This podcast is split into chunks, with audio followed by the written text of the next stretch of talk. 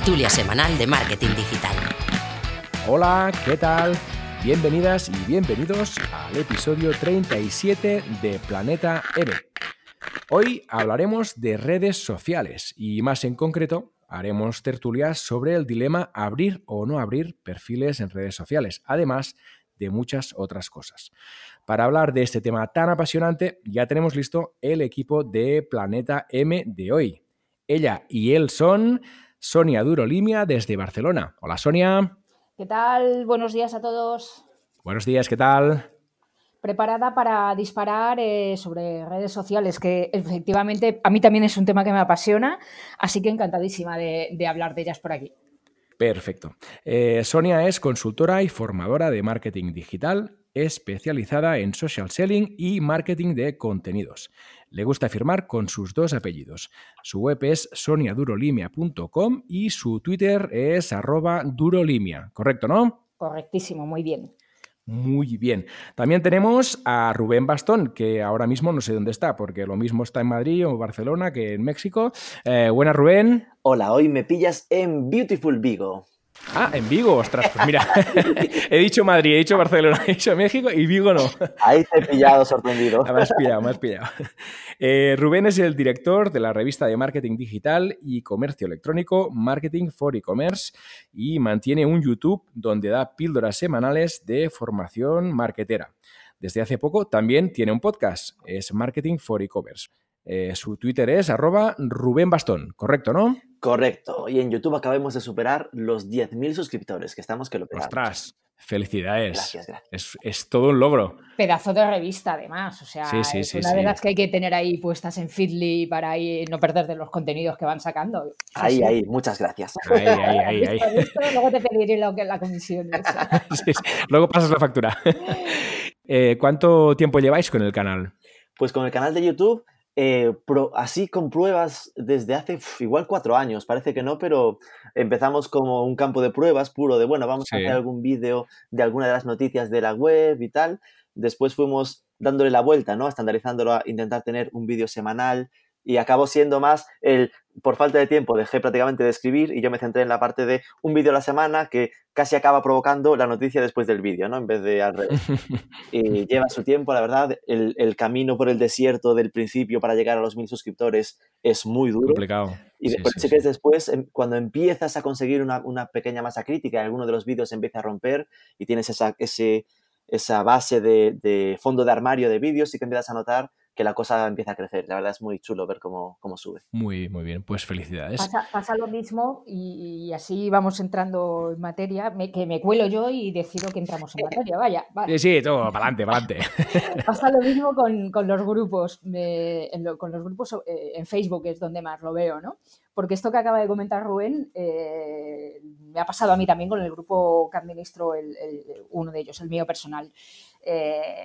De, Facebook, justamente, que efectivamente al principio cuesta muchísimo, no con los mil, pero sí con los 100 primeros, cuesta un montón y a medida que la gente se va soltando y, va empezando a ser un grupo un poco más interactivo, es cierto que, los, que las solicitudes para pertenecer al grupo empiezan a, a crecer a otro ritmo absolutamente diferente, que es mucho más alto, evidentemente, que el que tenías cuando empezabas al principio. Entonces, eh, eh, mm. sí, cuanto más, el, trabajo trae, trae, trabajo, ¿no? Y yo, me acuerdo que tenía un compañero de mi época de logística y esto que decía, los clientes traen clientes, o sea, el dinero llama al dinero también, ¿no? Y es un poco eh, el mismo paralelismo, creo yo. Sí, sin duda, es que en el caso concreto de YouTube que estábamos comentando, ah. es que igual para llegar a los mil tardamos un año fácil, a llegar de mil a dos mil fueron seis meses y te lo juro, de 2000 a 3000, tres meses, es decir, era como tan, tan cantosa la forma de, ser exponencial que después de los, dos, de los 3000 a los 4000 fue mes y medio y a partir de ahí sí que es cierto que se fue estabilizando, ¿no? En plan, este punto, de mes, cada mes y medio más o menos, dos meses, vamos, íbamos saltando los mil nuevos, pero claro, eso ya es un ritmo ok, en plan, ya, ya no. Hombre, te digo. Claro, claro, porque ahora llegamos a los 10.000 la semana pasada y ahora estamos en 10.250, en plan, que notas que, que cuantos más tienes, más fácil es, ¿no? Que era un poco lo que comentaba también Sonia. Sí. Totalmente. Muy bien, muy bien. Bueno, y para acabar con las presentaciones, que si ya nos ponemos de lleno, eh, yo mismo, Paul Rodríguez, eh, desde Vic, marquetero y CMO de facturadirecta.com. Mi perfil en Twitter es arroba Paul Rodríguez RIU. Ah, antes de empezar, como siempre, recordarte que nos puedes escuchar en cualquier plataforma de podcast y, más importante aún, que te puedes suscribir. Es gratis y tendrás los episodios de Planeta M siempre disponibles en tu móvil. También decirte que puedes encontrar toda la información del podcast y una oferta espectacular de nuestro patrocinador Don Dominio en nuestra web www.planetampodcast.com. Finalmente, comentarte que nos puedes seguir y contactar en Twitter. Nuestro perfil es arroba planetam7. Bueno, ahora sí. ¿Empezamos? Vamos. Venga, va. Eh, a ver, si os parece, aquí hay mucha chicha para, tratar, ¿no? Entonces, si os parece, podríamos empezar hablando de qué nos aporta tener perfiles en redes sociales, así en, general, y luego ya vamos entrando en, más detalles. Eh, venga, va, mm, ¿quién dispara? Pues eh, Rubén, que va antes que yo en el abecedario. Esta es una vieja táctica de los tertulianos. No, no he aprendido esto. Es una vieja táctica que es que el, que llega nuevo pringa. ¿no? Pues a ver, ya que me estreno. Eh, volviendo a los básicos, ¿no? En plan, recordando al final eh, cómo nacieron y cuál es el sentido de las redes sociales, al final debemos ser conscientes de por qué son importantes. Y las redes sociales son importantes en tanto en cuanto esté allí nuestro público. Es decir, ese debe ser siempre nuestro principal eh, motor de decisión. De si ahí creemos que está nuestro, nuestro público final, nuestro target, nuestro buyer persona, pues entonces tenemos que estar. Después habrá que ver eh, si el algoritmo de la red social en concreto nos está perdiendo la vida y le hace perder interés o en vez de con contenidos igual compensa apostar un poco menos por contenidos y centrarse más en publicidad pero sí que el criterio base siempre debe estar en si ahí está mi público.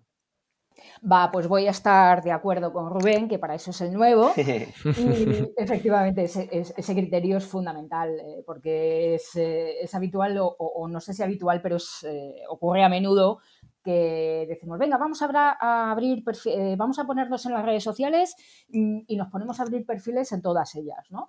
Y además, primero, no te, no te sirve de nada porque, porque efectivamente no está tu buyer persona ahí, no tienes los suficientes recursos humanos o, económicos como para gestionarlas todas y después te encuentras con perfiles vacíos. Hmm. Y, antes que, todo eso, ¿por qué tenemos que estar en redes sociales? Pues porque las redes sociales nos han cambiado la forma de vivir, ya no a nivel empresarial, laboral, sino en nuestra vida diaria. Eh, depende de la red social, ¿no? Pero los de la generación de, así de más mayorcitos, de cuarenta y pico y tal, si no entramos a Facebook cada día, parece que nos da algo, ¿no? Y los jovencitos, jolín, es que si no miramos a Instagram o lo que sea, pues, pues sí, lo mismo. Mm, parece que no, estamos eh, trabajando, nos han cambiado la vida, la forma de relacionarnos a nivel social. Mm, yo me acuerdo que yo acabé entrando en este sector porque yo no tenía ni idea de redes sociales, ni me gustaba Facebook, ni nada. O sea, yo era anti bastante esto, además. Y acabé aquí metida, fíjate, y me gano la vida con ello por el grupo de cole que hicimos en Facebook hace no sé cuántos años, cuando empezaba, ¿sabes? Entonces, claro, me, metieron ahí en ese grupo y yo qué hago aquí y empecé a jugar con ello y cambió mi vida, mi vida personal y mi vida social en ese sentido. Eh, claro, a partir de ahí te lo llevas a la vida laboral. Y hay un tema importante que, recojo lo que, lo que comenta Rubén. Eh, si tu cliente está ahí, tú como marca ya a nivel un poco más de empresarial y de negocio, como marca tú tienes que estar ahí porque es que en, las redes sociales van a hablar de ti, sí o sí, estés o no estés.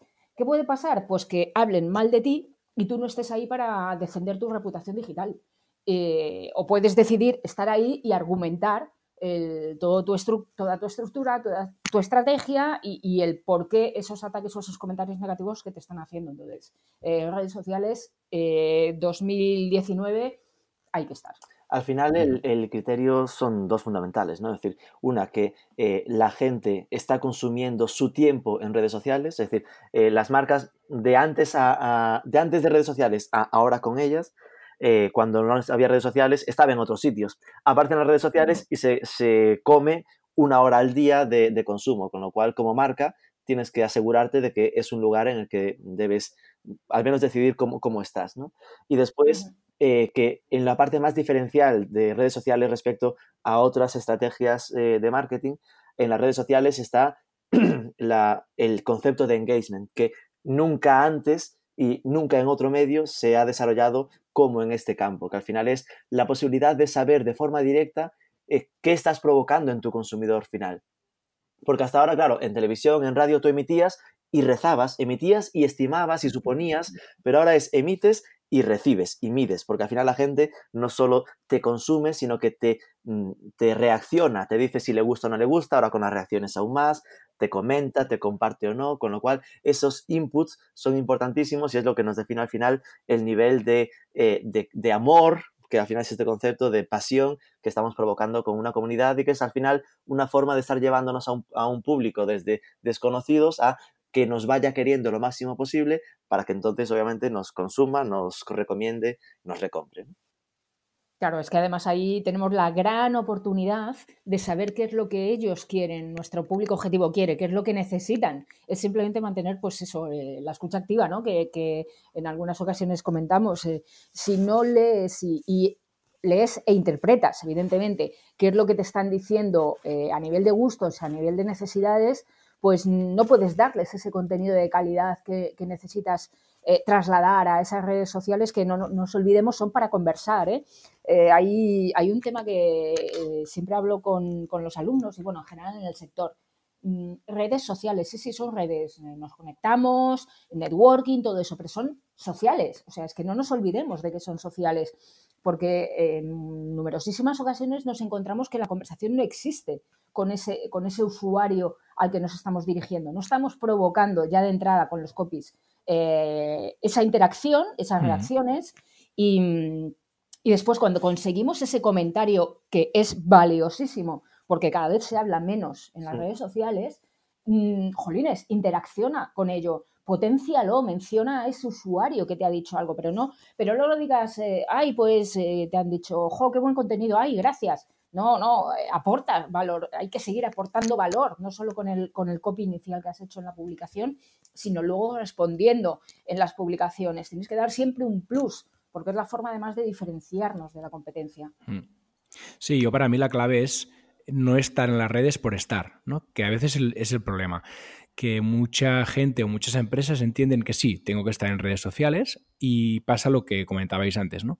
Eh, empiezan a crear ah, perfiles en todas las redes, luego empiezan a publicar de forma unidireccional, es decir, sin esperar respuesta ni sin mantener conversaciones, y aquello se convierte en una especie de canal de comunicación que en realidad no tiene nada de social, porque no se, no se genera ahí ninguna conversación, ni ninguna reacción, ni ningún engagement, ni siquiera se miran si alguien realmente ha visto lo que publican o ha hecho o ha reaccionado de algún modo o ha preguntado, ¿no? Y, entonces este para mí es el gran error, que se conviertan las redes sociales en una especie de todo el mundo dice cosas, en la mayoría de ocasiones son incluso robots que están diciendo cosas y aquello se queda como, bueno, no sé, como una plaza en la que cada uno está hablando solo. Claro, pierdes la bidireccionalidad justamente que, es la gran ventaja de la que estamos hablando. si volvemos a la web 1.0 en la que uno soltaba el rollo y nadie eh, le daba feedback, pues, pues cuidado porque podemos caer en eso. ¿eh? Mm, claro, luego está la habilidad de, cada uno y como bien dices, eh, Paul, pues efectivamente, es que si no medimos no vamos a poder, primero, conocer ese engagement que tenemos y, hay muchas veces que si no tenemos ni siquiera las, respuestas o las reacciones, pues no vamos a saber si lo que estamos diciendo está bien o está mal, si gusta o no gusta. Yo recuerdo, si me permitís, un, pequeño ejemplo que, me, pasó al principio de cuando yo empezaba a, moverme como community manager, trabajaba en una agencia de marketing y llevábamos un cliente que, que es Bayer, ¿no? uno de los productos de Bayer. Era un producto para el estreñimiento y no sé, a mí me gustaba, me gustaba mucho este proyecto porque me parecía interesante, hablábamos mucho de alimentación y demás. Y, mm, pero era muy curioso, teníamos una comunidad en, en, Facebook de 25.000 personas, casi todas mujeres, eh, y claro, cuando, cuando eh, medíamos y veíamos qué estaba pasando con los contenidos que publicábamos, nos dábamos cuenta que los comentarios de 25.000, los comentarios podían ser uno, dos en cada publicación, los likes podían ser mm, cinco, wow, exitazo, cinco likes. Pero claro, mm, cuando analizabas en profundidad y veías los clics que había en la publicación y el tráfico que estaba llevando Facebook al blog, era enorme. Menos mal que podíamos medir, ¿no? Porque si no, Bayer nos hubiera mandado mm, mm, al garete a la primera de cambio. Eh, porque claro, eh, claro, estamos hablando de una comunidad de, mujeres estreñidas. ¿Quién va diciendo por la vida? ¡Ey! Me gusta, me encanta, voy a compartir porque voy a demostrar que soy estreñida. Claro, no lo hace nadie eso. Y hay comunidades así que son silenciosas, pues mm. porque no quieren reconocer este, estos temas y, y bueno, pues eh, por eso es tan importante medir, ¿no? Que, siempre decimos en redes sociales, es que es, es, la parte, el último paso, ¿no? La analítica para que puedas corregir tu estrategia, para que puedas mejorarla y para saber si estás funcionando y llegando a los objetivos. Es que sin ello vamos a ciegas. Es cierto que, que, también, lógicamente, depende de los objetivos de marketing, de marketing global, de marketing digital que tenga la marca, ¿no? Y que hay marcas y sectores más hot, más friendly para generar engagement que otros y que puede haber sectores y marcas que se acercan a redes sociales en base a que tienen un objetivo de alcance, un objetivo de, de reach, ¿no? De, impacto, más de, más de awareness, digamos. Y que esos no les va a importar tanto la, el feedback, el, el engagement, porque están más pensando en estar eh, emitiendo porque igual saben que al final no son tan, tan interesantes, ¿no? Como podemos estar pensando en eso que comentabas de, de Bayer. Pero igualmente es importante que tengamos claro lo que buscamos y que al final, si buscamos ese reach, ese alcance, pues nos molestemos al menos en ser conscientes de si lo que publicamos está llegando a, a nuestros fans de verdad, porque ahora cada vez más sabemos que igual eh, eh, solo nos ve un pequeño porcentaje de los, de los seguidores. muchas veces la gente tiene que ser consciente de que hay una pequeña traición que tienen las redes, es que tú puedes acercarte pensando solo en emitir, pero si te quedas solo en emitir y no, recibís, no recibes engagement, lo que va a pasar es que cada vez vas a tener un menor alcance porque los algoritmos de todas las redes sociales van penalizando o van premiando a las redes que sí que consiguen ese engagement. Totalmente de acuerdo, Rubén, sí, sí. Y otra cosa que, yo detecto entre, entre clientes es que a veces la gente no es consciente del trabajo que conlleva abrir un perfil en redes sociales. No, sé si os habéis encontrado un poco con lo mismo. La, idea siempre es, eh, tengo que estar, voy a abrir perfiles en todas partes y luego lo difícil es mantener esos perfiles con la calidad que merecen. ¿no? Tienes que darles un objetivo a esos perfiles. ¿Por qué estás en una determinada red? Qué es lo que quieres eh, conseguir, lo que comentabas un poco tú, Rubén. Y, creo que esta, este análisis previo de, qué voy a hacer en redes sociales raramente se hace cuando eh, algunas empresas deciden entrar, ¿no? Sí, al final lo que deberíamos entender es que el, orden correcto sería analizo público, marco objetivos, pienso estrategia y escojo tecnología, que son en el fondo los canales. Es el último paso. Mm. Y lo habitual es sí, pero, escojo, mm. escojo el canal, desde ahí pienso qué hago aquí dentro, después veo qué objetivos puedo conseguir y después veo a quién, he, a quién he, atacado, ¿no? A quién estaba en, el público. Em, lógicamente es esto, ¿no? Hay que entender que cuando entras en una red social es una condena de por vida.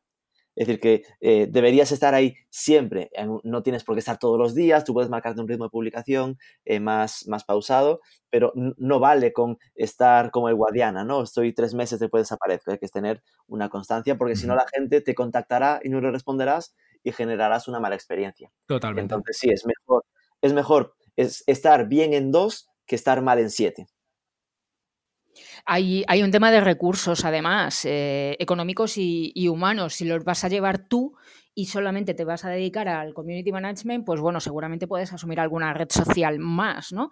Pero, pero si lo tienes que contratar, mm, claro, eh, ¿qué presupuesto tienes? Porque efectivamente, además luego eh, lo que comentaba al, principio, ¿no? Queda muy feo que tú llegas a la web, eh, pones tus iconos sociales de dónde tienes perfiles abiertos y empiezas a clicar en ellos y pues YouTube dices, uff, si no hay ni la foto de portada puesto, ¿no? LinkedIn, ay, pues aquí tampoco hay nada, ¿no? Y dices, ¿dónde estás? En Facebook, ¿qué negocio tienes? Un B2B, fantástico. o sea, las has acertado todas. Entonces, efectivamente, tienes que elegir eh, bien la red social y además que no pasa nada. A mí, eh, yo soy defensora de, los proyectos eh, en fases, faseados, ¿no? Pues si ahora tienes que empezar a, publicar simplemente o abrir perfiles, mira, ya no digo ni en dos, en una. Y, quieres empezar en una con, con, el soporte del blog, pues adelante, trabaja solo una. Cuando veas que eso te empieza a funcionar, que llevas creando comunidad, que eh, vas teniendo ya los recursos y la experiencia de estar en redes sociales, los, lo puedes ir incorporando el resto, pues eh, que te vaya aportando, no sé, un Instagram el branding, por ejemplo, o algo así, pero, pero no queramos empezarlo todo de golpe porque se nos atraganta, se atraganta y, lo que comentaba Rubén, si no somos constantes, si no conseguimos ser constantes, pues la imagen que vamos a dar en redes es eh, muy mala y la gente, los usuarios eh, somos más digitales que las marcas, avanzamos más rápidamente en la tecnología que no las marcas, que les cuesta más y, nos van a llevar ventaja y la imagen que vamos a dar como marca pues va a ser muy mala, va a ser muy mala porque no vamos a ser capaces de contestarlos y además mm, esos algoritmos eh, nos van a recortar el, alcance porque una de las cosas que más les gustan a, a las redes sociales es que seamos constantes. Puedes hacer dos publicaciones a la semana o cinco, pero si haces dos, haz dos siempre. Mejor que una semana dos y otra semana cinco y otra semana ninguno. Sí, sí, se valora la constancia y se valora eh, el engagement, claro, claro está. Sí, sí. Vale, otra cosa que, me gustaría que tratáramos es, porque también la, voy detectando mucho, es el, tema de publicar lo mismo en todas partes y usar el mismo tono o contar las cosas de la misma forma en todas las redes sociales que una empresa o un perfil personal tiene, ¿no? Eh, ¿Esto también os lo encontráis con vuestros eh, clientes? Y con profesionales del sector del marketing también lo vemos. ¿eh? hay muchísima gente que, o algunos, no va, voy a ser un poco más condescendiente, pero hay perfiles, hay perfiles de communities managers que, comparten los mismos contenidos en las mismas redes sociales. Eh, jolín, mm, no, porque entonces, lo primero, ¿para qué te voy a seguir en todas las redes sociales si me vas a contar lo mismo? Eh, una, cosa es, una cosa es que mm, sacas un post eh, y lo tienes que dar difusión a discreción en todas partes. Eso, perfecto. Pero el copy que utilices para dar difusión y la forma de hablar y el tono, como, como bien dices, eh, Paul, de dar difusión a, ese contenido que tú vas a publicar, no es el mismo para nada. Tú no puedes eh, ir en plan happy en, en LinkedIn y comentar, eh, no sé, en el tono súper divertido contando un chiste o apuntando una foto de gatitos, ¿no? Porque, oh, no le gusta. O restreñimiento, ¿no? Sí, bueno, si hablas de restreñimiento, yo no lo haría. Directamente. Efectivamente. Pero, pero, claro, es que los tonos son diferentes. Y, igual que usar los hashtags, mm, se nota, es, vamos, haciendo un poquito de scroll en Facebook se ve muy fácil las publicaciones que vienen de Instagram. Y hay gente que lo dice, y hay gente que lo dice, dice, no, no, yo es que publico en Instagram y por no hacer eso ya lo dejo conectado. Claro, te da un dolor en los ojos ver 20 hashtags en una publicación en Facebook que, que incluso yo recuerdo, ahora hace mucho que no miro estos estudios, pero hace un año y pico yo recuerdo que, que leí algo que decía que las publicaciones que llevaban hashtags en Facebook tenían peor resultados y peor engagement que las que no llevaban. Claro, si me, colocas 20, pues, pues no, no te voy a hacer caso. O sea, paso de ti, sigo haciendo scroll y sigo mirando mi muro. Porque además, eso, si me estás contando lo mismo y ya te sigo en Instagram, ¿para qué te voy a seguir en Facebook? Lo que hay es que tener claro que si pensamos en que entramos en redes sociales diferentes porque hay tipos de público diferente, la primera aproximación es, ok, lo normal es que me siga gente diferente. Sí, es cierto que después puede pasar que hay gente que nos sigue en varias. Con lo cual, ya por respeto a estos, algo de variedad ya es interesante. Pero pues en general hay que entender que debemos adaptarnos al estilo del canal. Y que lo, normal es que LinkedIn pida un poquito más de seriedad, de temas de, empresa, de temas de, de, negocios, que Instagram esté más relajado, más mogollón de hashtags, más, más tranquilidad, que Facebook sea un copy breve con foto. Eh, nosotros, por ejemplo, con Marketing for E-Commerce lo notamos muy claramente. Es decir, nosotros que al final em, publicamos 5 o 6 artículos al día, no lanzamos los 5 o 6 artículos al día a Facebook. Igual lanzamos uno o dos. Y de esos escogemos el que imaginamos que es pues el más relax, ¿no? El más Facebook, el, menos seriote, el, más de mainstream. A Twitter sí que los lanzamos todos, porque Twitter puede asumir ese volumen de contenido a, LinkedIn escogeremos muy diferentemente a, Facebook. Escogeremos seguramente el más de negocio, resultados de empresa de alguien o lo que sea. Y, después sí que notas pues que intentas cambiar el copy, ¿no? Que vas cambiando la forma de, comentarlo. Esas son cosas importantes y al final eh, es comprensible que pueda haber empresas modestas que sí, por, un tema de, recursos, pues al final notas que aprovechan el copy en las tres cuando en cosas así, pero bueno, al menos deben ser conscientes de que no es lo ideal y que en concreto el tema de publicar directamente automatizado desde un Instagram a Facebook, como comentaba Sonia, es que son detalles que hasta, aunque Facebook te, te esté animando a hacerlo, en el fondo te están penalizando en, algoritmo. Es decir, son mini detalles que algorítmicamente Facebook va a estar valorando para mejor que publiques de forma nativa en la plataforma y no que lo lleves desde un Hootsuite o desde un o directamente aunque sea desde un Instagram. Mira, pasa, me pasa a mí con, clientes de, que son más de B2B, eh, que, bueno, pues que, no pasa nada y que yo entiendo la inexperiencia y, oye, que, todos tenemos que aprender y que cada uno sabe de lo suyo. Pero, claro, me dicen, ¿pero por qué en LinkedIn? Pero vamos a abrir en Facebook, si todo el mundo está en Facebook. Mm, sí, sí, ya lo sé que todo el mundo está en Facebook, pero igual que decía Rubén, tenemos que adaptarnos a lo que pasa en ese canal también a cómo utilizan los usuarios ese canal. Si vamos a hablar eh, de, un responsable de compras, mm, evidentemente el de negocios, evidentemente el sitio para ir a hablar de negocios con él es LinkedIn, eh, si es un B2B. Mm, ya, pero es que ese responsable de compras tiene un perfil en Facebook también. Sí, sí, tiene un perfil en Facebook también, porque lo tenemos casi todos, ¿no? Casi toda la humanidad lo tenemos en Facebook, ¿no? Pero, pero ¿cómo utiliza ese responsable de compras cada una de las redes sociales? Cuando tú vayas a hablar de negocios con él en LinkedIn, tú le puedes hablar, él va a estar receptivo porque está ahí, porque es una red social de negocios. Pero cuando tú le vayas a presentar un negocio a, Facebook que, te lo encuentras en, un sitio, te lo encuentras en corbata y en el otro en, pantalón corto, de domingo con una cerveza. Entonces, claro, si está de domingo mm, tomando el sol y tú vas y le hablas de negocios, no te va a hacer ni caso, porque no es el uso que él está haciendo de esa red social, porque para hablar de eso él tiene asignada otra. Y ese es otro de los contextos que también es súper importante que entendamos. Mm, no solo el, tono de la red social, sino cómo la usan los usuarios también. Sí, sí. Esto me parece súper interesante lo que estás comentando. ¿eh? Y, también forma parte un poco de lo que comentábamos antes, de, trazar una pequeña estrategia, ¿no? de empezar pensando a quién me dirijo y cómo se mueve ¿no? en las redes sociales, dónde está y en qué, en qué momento están cada una de ellas para que puedas atacarle o, publicarle o hablarle de un modo adecuado. ¿no? sí, sí. Totalmente, totalmente de acuerdo. Y otra cosa que ha salido por ahí, que has comentado brevemente, Sonia, creo que es el tema de, estos perfiles fantasma que se crean y, también de los perfiles que se abren y que no se cuidan desde el punto de vista del diseño, ¿no? O desde el punto de vista de la imagen. Y que te acaban restando mucha imagen de marca, ¿no? Yo cuando entro en contacto con una marca o con una persona, lo primero que hago es buscarle en redes sociales, ¿no?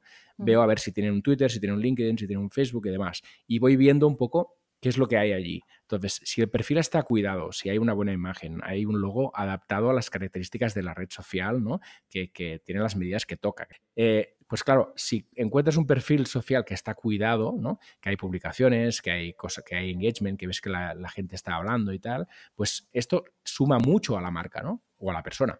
Eh, y, acabas ganando mucha autoridad gracias a las redes sociales. Y a veces este punto quizá hay gente que no lo tiene muy claro, ¿no? y el no tenerlo claro, yo, creo que hay dos elementos eh, importantes que lo justifican. Uno es eh, el elevado intrusismo que, tenemos en este sector. Eh, todo el mundo es community manager, eh, el hijo de mi vecino, que es muy mañoso con lo del Internet, se va a poner ahí con eso, o el informático, que es el que sabe de ordenadores, cuando no tiene absolutamente nada, nada que ver una cosa con otro.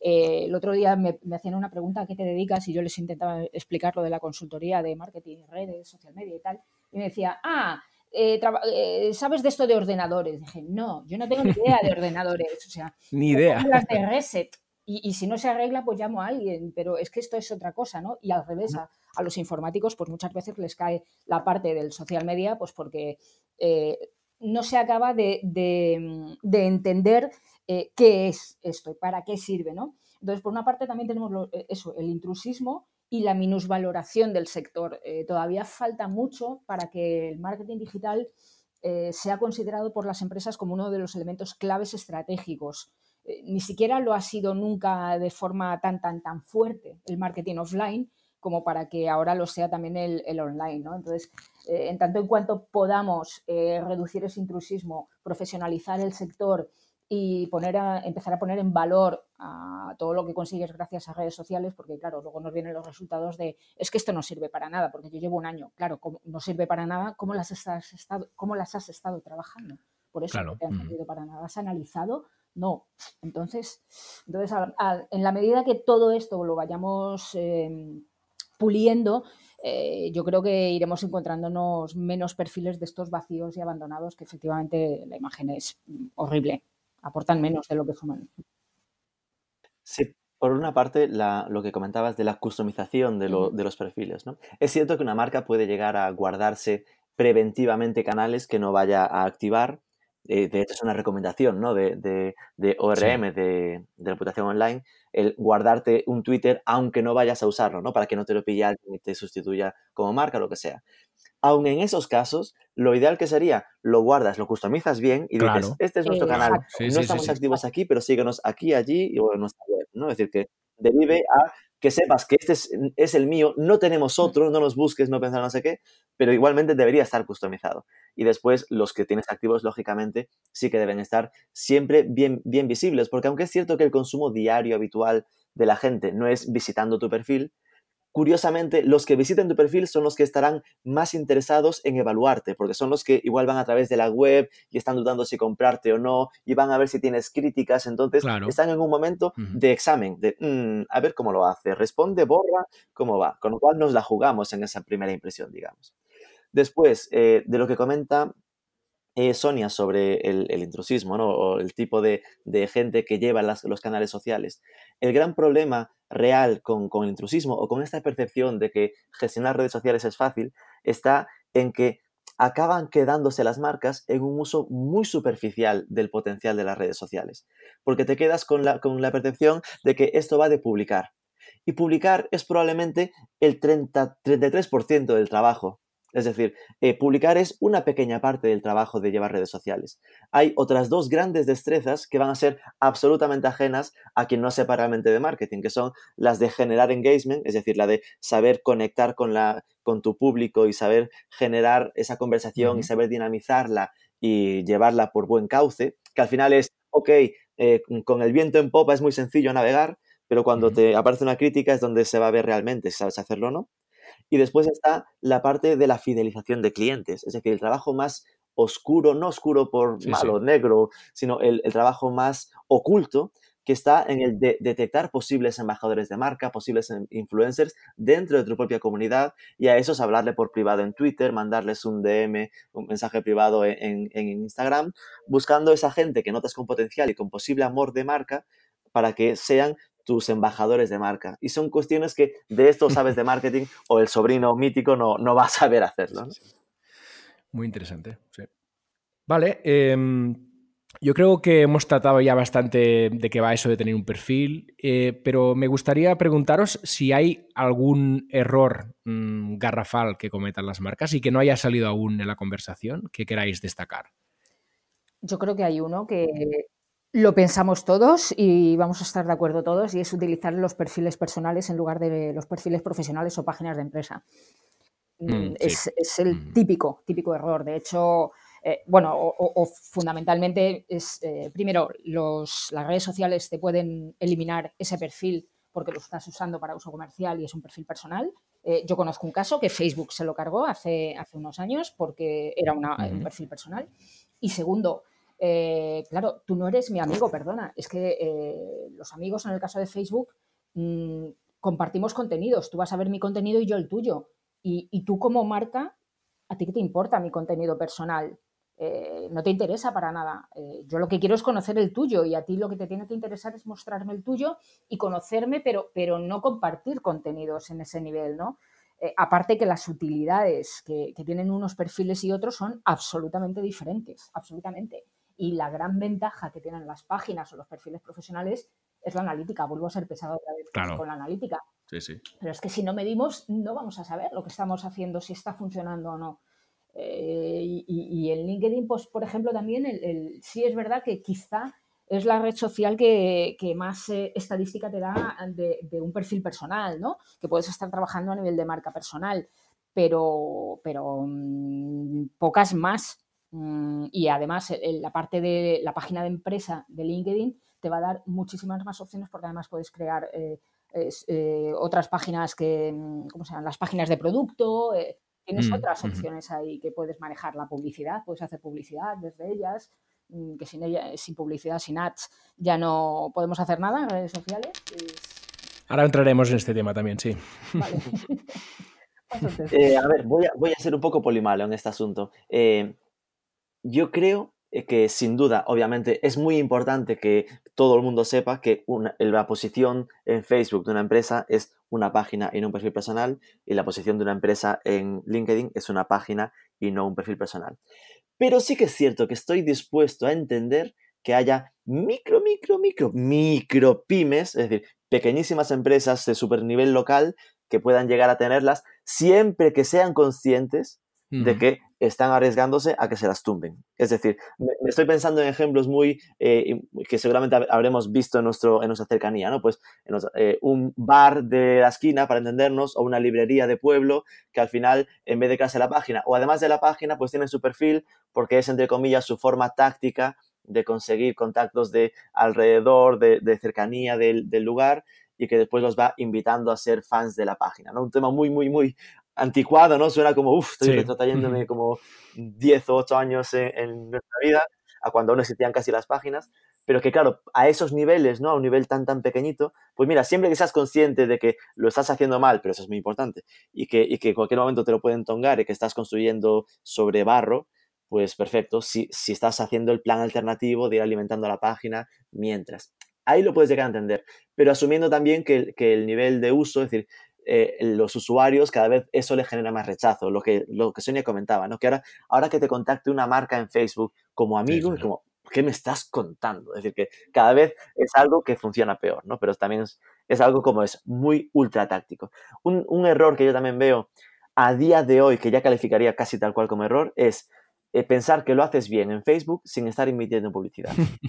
Eso en año 2019, o entiendes que Facebook es de pago mm o estás cometiendo un error de punto de partida. Es decir, Facebook se ha privatizado, en plan, ha, hecho que sus páginas sean de pago, pero en vez de ponerle un precio fijo de son 500 euros al mes o 1.500 euros al mes, te ha dicho méteme dinero, payo en cada una de las publicaciones o de vez en cuando en alguna al menos esto si no lo haces ahora, te está, timando, te estás equivocando. Bueno, este es el tema que quería hablar ahora, que, es, que va muy ligado con el algoritmo, ¿no? Es decir, ¿qué es lo que está haciendo Facebook con su algoritmo y también otras redes, ¿eh? no solo Facebook, que está generando que tus contenidos no lleguen a tu audiencia a no ser que pagues, que es lo que comentabas ahora, ¿no, Rubén? Es que yo sinceramente creo que Facebook está cambiando tanto que de algún modo veremos en un año o dos que está echando a las marcas de las páginas. Es decir, que no, descartaría que en dos años las páginas sean casi como una especie de media, eh, set en la que eh, haces tus creatividades para meterle la publicidad, pero que a nivel orgánico deje de existir. Porque en el fondo está haciendo el camino, madre mía, me, sueno, me, voy a sonar como abuelo cebolleta total, al formato que tenía Twenty con las páginas. No sé si lo recordáis, que Twenty tenía también páginas, pero tenía páginas gratuitas que era tan cutre que aparecía en una pestaña aparte que no veía ni Cristo, y las páginas de pago, que eran las que te enseñaba algo en el muro, pero, pero está echando a, las marcas de la plataforma en esa búsqueda que tiene de mejorar la interacción y lo que sea, y te está llevando hacia la parte publicitaria.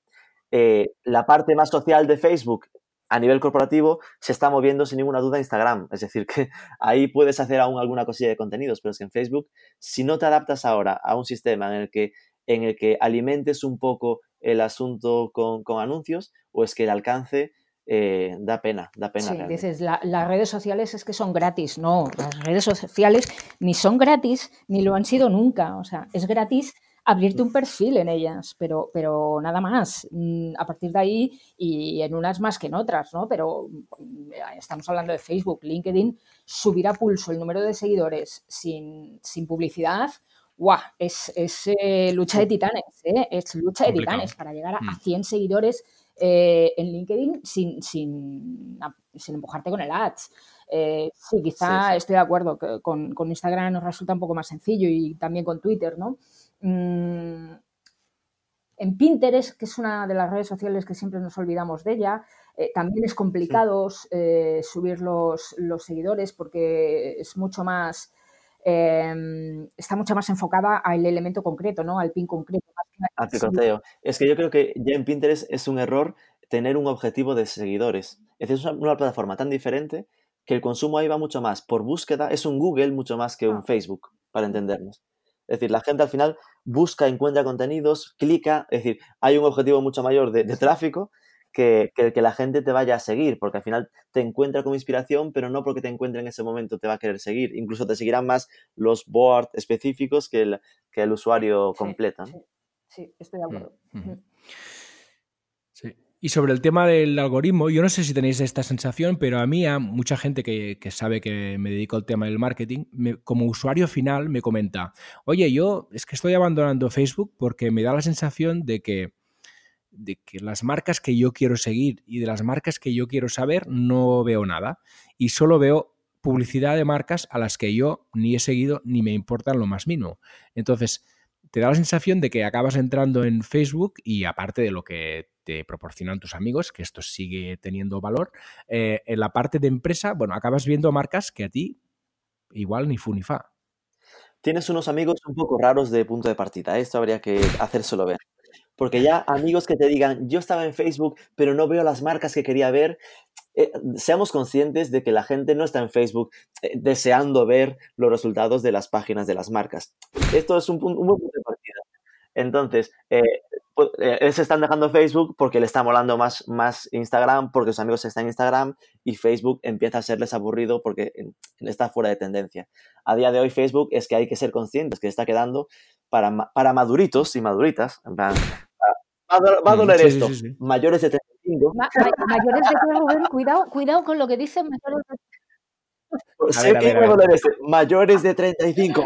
ay, ay. ay al final es que eh, las redes sociales se, están partiendo en tres generaciones. En plan, está mm. la generación de los más de 35. Esto es una simplificación muy grosso modo, ¿vale? Pero más de 35 están en Facebook y Twitter. De 20, a 35 están en Instagram y YouTube. Y de menos de 20 están también en Instagram y YouTube y apareciendo en tendencia TikTok y, y, y Twitch, a rollo de mm. eh, eh, vídeos en directo directamente. Sí, sí. Estas como las tres generaciones que puedes identificarlas modo simplificando en los, en los que no tienen nombre, o la boomers, baby boomers, los, eh, los, millennials y la generación X, o la generación Z. Es verdad, estoy de acuerdo. Eh, de todas formas, mm, recupero una de las cositas que había comentado Rubén, que, me ha gustado, y es que eh, Facebook está echando a las marcas de las empresas. Uf, perdón, a las, a las empresas de las páginas. Em, curioso, curiosa reflexión, a eso le voy a dar más vueltas. Eh, ¿y, qué, ¿Y por qué lo sustituimos? Pues eh, yo creo que los grupos aquí tienen, van a tener mucho que decir. ¿Eh? Y... Es que, es que, es el camino que está empujando. Es decir, si te das cuenta, una, pistas que vemos, ¿no? Esta marca, no recuerdo el nombre en Reino Unido, que hizo el anuncio ya de dejo las redes sociales. Pues al final empieza. Lush. Exacto. Es una marca de cosméticos que se llama pues, Lush. Em, empieza a ser un, oye, yo me metí en redes sociales por un objetivo y era que tenía un contacto directo con mis seguidores y ahora empiezo a dejar de tenerlo porque a mm. medida que esto pasó de ser cronológico a algorítmico y en algorítmico cada vez penalizo más a las marcas y les impido tener ese contacto directo, digo, pues mira, si tengo que meter la pasta, decido meterla en mi CRM, eh, cuido mucho más mis plantillas de email, eh, perfilo mm. mejor mis clusters y me trabajo mi first, first eh, data, ¿no? Mi data directa porque veo que en las redes sociales dejo de conseguir resultados. Lógicamente, eh, Facebook eh, en, su, en su último F8, ¿no? este evento de desarrolladores que tuvo hace un par de semanas, el camino que marcaba era lo de eh, perfiles personales y grupos, es donde está marcando el camino de, foco. Y si desarrolla grupos, deja de empujar páginas. Esto, al final, donde pones el foco es donde pones el punto de mira. Sí, está claro. Y de todas formas, Paula, a tus amigos les puedes decir que con los perfiles personales tenemos una opción que siempre nos olvidamos de cambiar porque automáticamente nos la, nos la vuelven a poner como a ellos les interesan. En Facebook y en LinkedIn tienes la, opción de últimas noticias, porque a veces es que es muy, muy aburrido ver siempre, incluso a tus amigos, a los mismos, siempre. Entonces, eh, puedes cambiarlo, ¿no? Eh, ver las más recientes por las últimas o los titulares, ¿no? Estaba mirando ahora, que no me acordaba cómo lo llamaba Facebook, titulares. Lo puedes poner como más recientes y, cambias un poco el panorama y el paisaje de lo que ves, porque es que si no, eh, realmente es aburrido. E incluso en las páginas también hay otra opción que hubo hace unos meses, hubo una, o hace un año por ahí, hubo una moda en la que las páginas hacían un mini vídeo de márcame para ver en primer lugar, ¿no? Eh, y muchos usuarios tampoco conocen esta opción. Eh, tú la marcas eh, como quiero ver los contenidos de esta, de esta, de esta página en primer lugar y, es lo primero que vas a, ver cuando te conectes a tu, a tu feed. Mm. En todo caso, yo creo que si, si asumimos esto que está pasando, y es que, ok, existen los algoritmos, y ok, los algoritmos, aunque no fuesen muy penalizadores para las marcas, iban a acabar pasando. Es decir, si asumimos que al final los usuarios es cierto que le gusta más, y con esto quiero decir que interactúan más con sus amigos, con, con otras personas que con las marcas, algorítmicamente, aunque no fuese muy determinado, iban a dejar de vernos poco a poco a las marcas. ¿Qué debemos asumir como marcas? Que nos guste o no nos guste, ok, tenemos que tener una vía de trabajo a través de nuestros perfiles personales, perfiles, perdón, perfiles oficiales. Pero hay que tener una vía de trabajo que debe estar en esto que comentábamos de estar trabajando nuestros embajadores de marca. Es decir, de estar buscando a usuarios que detectemos como posible eh, influencers, gente que alimentemos, porque ellos serán realmente una perfecta vía para llegar a nuestro público final, esos microinfluencers o influencers más grandes. Es decir, que eh, las marcas deben estar pensando en trabajarse toda esa estrategia de influencers porque sí que son estos los que se van a saltar los problemas con los algoritmos, porque ellos sí que son eh, personas, perfiles de usuario, y que podrán eh, ayudarnos a llegar realmente a nuestro público final. Sí, sí, muy interesante. Vale, no, yo, yo quería insistir un poco en el tema del algoritmo, porque sí que me parece curioso. Es verdad lo que decía Sonia, ¿no? Que tú puedes entrar en Facebook y pues cambiar para ver las novedades o puedes ir al perfil de una página y decirle que, la quieres seguir y así que te aparezcan sus contenidos. Bueno, todas estas cosas. Pero parece como raro que la propia red social haga que lo que aparece en su red social sea cada vez más monótono para el usuario, ¿no? Entonces, ¿cómo es que por defecto cuando tú entras en Facebook te encuentras como usuario, estoy hablando, ¿eh? Una cosa que cada vez es más repetitiva y más poco distraída. Esto no es un error de, parte de Facebook, ¿vale? Que está empujando a las marcas hacia los anuncios. Estamos de acuerdo que aquí el, negocio va lo primero. Pero al final, si no acabas teniendo gente que está navegando en tu, en tu red social, la red social se hunde, ¿no? Entonces aquí es, lo que a mí me parece como curioso. no sé, yo creo que... el equilibrio ese. Hay, hay, hay, para creerse lo que tú dices, eh, habría que creerse que realmente eh, las marcas son la salsa de Facebook. Y eso creo que es y no son, darnos demasiada importancia. Es decir, pensar que, el muro de Facebook es más aburrido porque no aparece Coca-Cola eh, o, salsa jeans, pues al final es darle, darse demasiada importancia. el problema sería que sí, que existiese la certeza de que los usuarios dicen es que solo veo a tres amigos.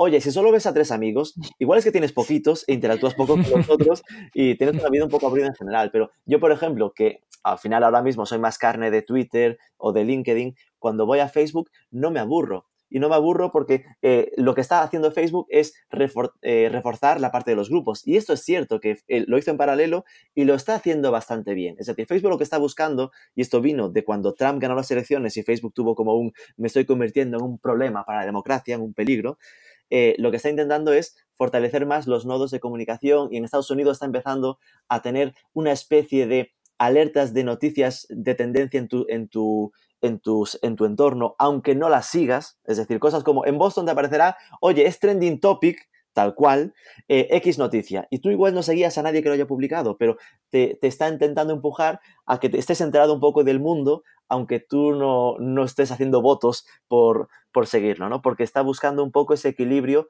entre, mm. entre engagement, entre tiempo de permanencia y uso utilidad para la democracia, que, sea algo sano y no enfermizo y que no estemos en nuestro cajón metidos sin enterarnos de lo que pasa en el mundo. Yo creo que el camino que está haciendo Facebook, aunque nos duela como marcas, no es malo. Hay que darle una oportunidad porque han demostrado varias veces a lo largo de su historia que saben eh, reinventarse y lo hacen bastante bien. De hecho, nos espera una mega actualización dentro de poco, ¿no? Con el F8 lo que han estado avisando, que incluso, incluso van a quitar el azul de la barra del menú superior. O sea, eso es. ¡Hala! Se carga el azul. Sí, claro, eso es sacrilegio. O sea, van a quitar el azul y lo van a dejar en blanco. Que perdonad, eh, eh, Zuckerberg mostró un diseño y se pareció, se parecía, perdón, muy mucho a Google Plus. Buscarlo, buscarlo, porque se parece mucho. Me llamó F5, que también me llamó, ok, F5, recargar, rehacer, ¿no? Ese tema de me reinvento. Eh, es como una nueva versión del diseño de Facebook. Y claro, ahora que ya Google Plus ha muerto, pues mira, puedo reconquistar ese terreno. Eh, al final sí va un diseño blanco, limpio. Eh, ya veis, es que Facebook ha muerto ya varias veces. recordemos esa etapa en la que decíamos que Facebook se iba a morir porque su diseño era cero mobile, era todo centrado en, en, web y ojo, es decir, consiguió moverse de nuevo hacia, hacia mobile y ahora ese diseño que está planchado, pensado en móvil, algo súper limpio, súper rápido y que, te... yo, yo, ya habéis visto que no soy muy fan de Facebook, pero para mí perder al, público joven es empezar a morir. Pero bueno, esto sería, sería otro tema. Piensa a eh, nivel corporativo. Eh, en el fondo es en qué bolsillo meto el dinero. ¿En el de la derecha que es Facebook o en el de la izquierda que es Instagram? Es decir, lo ha movido al otro bolsillo, es suyo igual. Y si, no, en WhatsApp. Sí, sí, sí. Claro, es que tienen los tres. Que también es suyo. Pensar, ok, que igualmente asumir que se van a ir para Instagram es como ir matando Facebook, ¿no? Pero bueno, imagínate que lo que pasa es que focaliza Facebook en más de 35 y los menores de 35 en, eh, en, en Instagram. Pues not bad, ¿sabes? No es tan malo a nivel estratégico. Yo debo ser un inmaduro porque tengo 38 y Facebook no me gusta. o sea que supongo que será eso. A mí tampoco me gusta nada Facebook. Eh... Soy un Peter Pan, soy un Peter Pan. ¿Qué se va a decir? Eh... Ay, ahora ya no sé qué se iba a decir. Te he pistado. No, no, mira, eh, retomo yo el hilo del tema de los grupos que me parece súper interesante, pero el enfoque como marca, ¿vale? Eh, ¿Cómo podemos trabajar los grupos? Porque para mí esto es, es difícil de ver yo creo que los grupos eh, es por, mm, tienen que crecen cuando, cuando hay efectivamente mm, contenido de valor de verdad. Es que también es que las típicas publicaciones que hacemos en, en, las marcas, en las páginas, jolín, es que están muy vistas al final ya todas también. Es que, o no sé si es que yo las tengo muy vistas porque como siempre trabajo con marcas, pues ya me es como cuando miras tu web, ¿no? Es que ya mm. no me gusta, claro, es que la ves tú, la ves todos los días, pero los demás no, ¿no? Eh, y, no sé si es que me pasa eso, pero creo que los grupos eh, tienen que, ser eh, mucho más de los usuarios y, y tiene que mover, yo creo, muchísimo, mueven mucho más, apelan mucho más a la esencia de lo que es el social media, a la interacción, al engagement, a la conversación y al contenido de valor porque, mira, esta mañana justo con una compañera estaba hablando de, qué hacer en un grupo, qué estrategia hacer en un grupo. Bueno, pues tienes desde consejos, tienes, tienes para hacer vídeos en directo, mm, no sé, pero piensa otras cosas diferentes que no son las que habitualmente se hacen en las páginas que acabamos, o, dando algún tip así con no sé qué, pero siempre con el enlace, ¿no? Eh, quizá tenemos que olvidarnos un poco de vender en, la red social, ¿no? aunque todavía casi ni ha salido eh, ni está aprovechado el tema de la tienda o de, o de Instagram Shopping, mm, olvidarnos un poco de vender y empezar a considerar un poco más de verdad a las personas, que es donde eh, mm, podemos... Mm, es la venta más, más eh, es un poco más social selling, ¿no? Es la venta menos directa y menos agresiva. Yo creo que el camino que van a tener los grupos, que aún no lo tienen, es decir, que esto al final estamos metiéndonos en, cómo será Facebook dentro de seis meses, un año, eh, va a ser un nuevo nivel de madurez de las marcas. Es decir, habría que asumir, para las marcas, asumir que se irá a grupos, ojo, como eran los foros corporativos hace 10 años. Pero ahora con este nivel de, ok, hemos pasado por la etapa de tengo grupo, de eh, páginas de 100.000 eh, fans, en el que al final el nivel de conexión de esos fans con la marca acababa siendo muy bajo porque había demasiados y no, todos nos querían tanto, a ir a grupos que igual de media 100.000 tienen 1.000, 1.500, pero donde ahí tengas el core de tu negocio. Es decir, donde al final vayas a mover a grupos que sean de fans de verdad, ¿no? De fans de mi marca, de pruebas de mi marca, eh, donde al final estás enseñando pues eh, modos de uso, cosas que se pueden, es decir, un tema más informativo, más de preguntas frecuentes, de, consejos y ojo, donde puedas hacer pruebas de producto también y, vender. ¿no? Yo no descarto que esto vaya a estar bien orientado a temas de venta porque Facebook en esa parte sí que se está em, empujando a su Facebook Marketplace y ese tipo de integraciones, ¿no? aunque aún es muy, muy naif, muy inocente.